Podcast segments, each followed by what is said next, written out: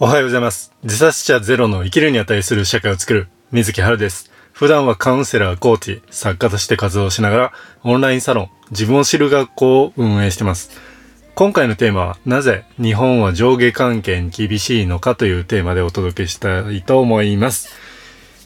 今回もですね、少し想像というかですね、まあ想像っていうよりこういう話ってありますよねっていうことなんですけど、えー、学生なのにメイクするなとかね。えー、っと、あと、社会人になったらメイクするものでしょとかね。男性なんだからそれぐらいできて当たり前でしょとか。うん、女性なんだからこうするものでしょとかね。周りはみんなちゃんとやってるんだぞ。なんでお前はやらないんだっていうような言葉ってありますよね。こういうこと聞いたらどういう気持ちになりますか？まあストレスというか、こう同調圧力こういうものを感じてこう締め付けられてる感じがあると思うんですよね。僕こういうの嫌なんですよ。正直言うと嫌です。で、まあ公務員時代もね、えっ、ー、と、なんだその格好はとかね、その茶髪は。なんでくるぶしソックスにローファーなんだ？靴下履いてんのか？石田純一か？みたいな感じですよね。あの、石田純一さんを ここで持ち出したいわけじゃないんですけど、まあ実際言われたことなんで、でもまあ僕としてはですね、えっ、ー、と、夏は暑いし、動きやすい、えー、服装の方が、えー、住んでる方々のね、住民さんのために働けるなと思って、えっ、と、機動力を増すために、機動性ですね。それを増すためにスーツ屋さんに行ったと。で、スーツ屋さんのね、あの東野さんっていう 方がいたんですよ。あのおじさまでね。で、その東野さんに、いや、こういう涼しげな、えっ、ー、と、白のスラックスとかいいんすよね、みたいな話してて、で、紺色のね、シャツ、うん。紺色と白だったらすごい爽やかっすよね、みたいな。んで、ローファー履いて、えー、これで気持ちよく働けます。そんな感じでね、職場に来ていったら、あまあそういうこと言われるわけですね。あの、お前は周りと違うから変だとかね。あの、変っていうか、うん、それはちょっとどうなんだろうね、みたいなね。うん、その石田純一ってね。でもスーツ屋さんって、じゃあ世の中に石田純一を増やそうとしてるんですかっていうとそうじゃないですよね。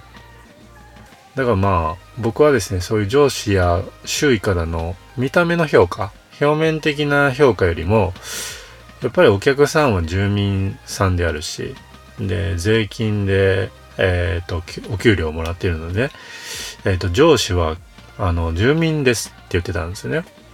そうするとまた、まあ、生意気だになるじゃないですか。うん。でもお客さんがどうしたら喜ぶか、そのために何ができるかなって考えて行動したいなっていうのが僕の、えっ、ー、と、思いだったんですね。で、話を戻してですね、やっぱり日本にはこういう意味のわからんというかですね、ある程度のその、こう決まりだよね、みたいな上下関係が時たま発生しますよね。えっと、親の方が子供より偉いとかね。えっと、先生の方が生徒より偉い。え、上司の方が部下より偉い。長男の方が次男より偉い。家庭内では、えー、男の方が女より偉い。長男の嫁。みたいなね、そういう言葉がありますよね。これやばいですよね。長男のですよ。のってね、持ち物かよって話なんですけど、えっ、ー、と、そういうふうに、まあ、あの、言ってるわけですね。うん、そういう言葉があるわけですね。嫁さんは嫁さんの人生があるわけですよね。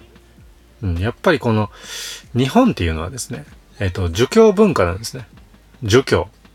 うん、建前的なものっていうのはやっぱり強いし、社会の中でね、その、ななんていうんですかね、野生動物じゃないんで僕らは。社会の中で生きていくっていうことがすごく大事だったわけです。そうなると、えっ、と、礼儀が重要になりますね。礼儀がなってる人、なってない人、なってない人はダメだよね、みたいなね。そういう、この当たり前のこと守れない人はダメだよね、みたいになりやすいわけです。で、韓国とかもそうなんですね。で、日本と韓国とかで、あの、自殺者が多いわけですよ。他の海外を見てみると、例えばまあアメリカだとですね、えっと、仕事中はね、契約上の上下関係っていうのはどうしてもあるわけです。でも仕事離れたら、えっ、と、名前で呼び合ったりとかするわけ。ブレイコーなわけですね。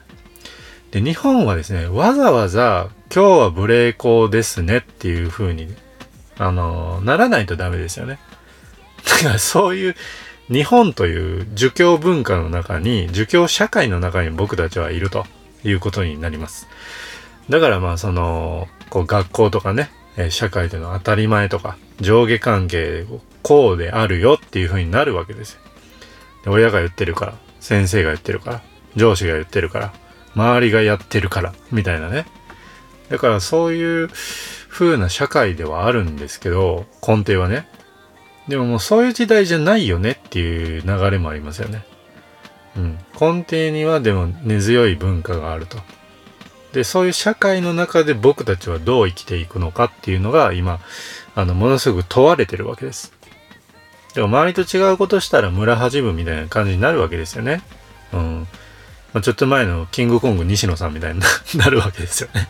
だから、あの、自分らしく自分の物差しで、えー、生きているとですね、ああだこうだいっぱい言われやすいっていう風になりがちなんです。うん、無意識レベルでね。えー、なので、えっ、ー、と、物差し。この物差しがですね、周りの物差しなのか、自分自身の物差しなのか、えー、自分が自分を好きでいられるのかっていうことですよね。大きくは。で、あと、まあ、何を目指していて、えどんなゴールにたどり着きたいのか。そういうまあ自己評価を大事にする生き方って、これからの時代は大事じゃないかなという話だと思うんですよ。で、これはまあアドラー心理学のね、あの有名なあの200万部以上売れてる、えー、嫌われる勇気ですね。海外でも売れてるベストセラー本ですね。うん。それでも言われてるんですけど、えっ、ー、と、他者からの評価、えー、承認はそこそこにして、本当は自分はどういうゴールに向かって進みたいのか。で、まあ、それぞれの一人一人、えー、みんな本当は、えー、ゴールに向かっている仲間であると。で、その、他の人のね、周りの人の大切な人の、えー、ゴール設定を、えー、一緒に確認したりとか、えー、あ、そういうところに進んでるんだね。できることがあれば言ってね、みたいなね。時にはそういうアドバイスや励ましがあるわけですよね。だからまあすごくですね、今、社会が転換期を迎えてるなと思います。で、その嫌われる勇気で、まあなんか嫌われるの嫌だなって多くの人は思いますよね。僕はまあ好き好んで嫌われたいっていうわけじゃないんですけど、まあそれもう大事だけども、社会の中でね、生きていく上で大事なんだけども、えっ、ー、と、自分自身がやっぱりどういう人生を送りたいのかも大事じゃないですか。うん。他の人の人生もうまくいってもらいたいなって思うでしょ。その大切な人のゴール達成をサポートしたいなとか、なんか貢献したいなと、そういう風になると思うんですよね。なので、まあ、あの、嫌われる勇気。なんか聞いたことあるけど、そういえば読んだことなかったなという方はですね、そういうあなたは、えー、30秒で理解できる、えー、図解をですね、えー、インスタグラムの僕のアカウントで配信しているので、興味があればですね、えー、概要欄からチェックしていただけたら嬉しいです。僕もまあ、長年ね、何なんだろうな、この上下関係はと。確かに長年生きてる方のね、考え方とか学ばせていただくのは大事だなとは思いますよ。でもなんかね、その、まあ親が先生が周りが言ってんだからみたいなね。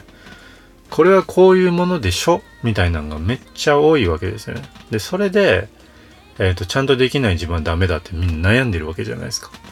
それってね、あの、生きづらくないですか？それって。こういうこと言ったらまた怒られるんかなって思うんですけど、でもまあ僕はやっぱり生きやすい社会がいいし、生きるに値する社会っていうものを、えー、これからもですね、頑張ってえー、活動の中で広げていきたいと思うので、えー、これからもよろしくお願いします。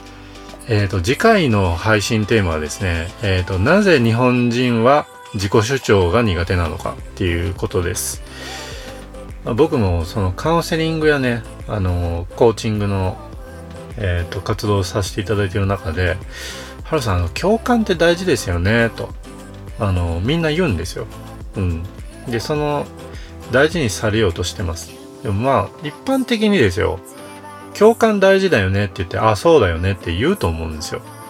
うん。立場や価値観を尊重し合おうみたいなね。ではまあ、その、今、感染症の話とか、やっぱりいろいろありますよね。で、なんで周りはこうしてんのに、あなたはそうしないんだみたいなね。あの、話がいろいろあるわけです。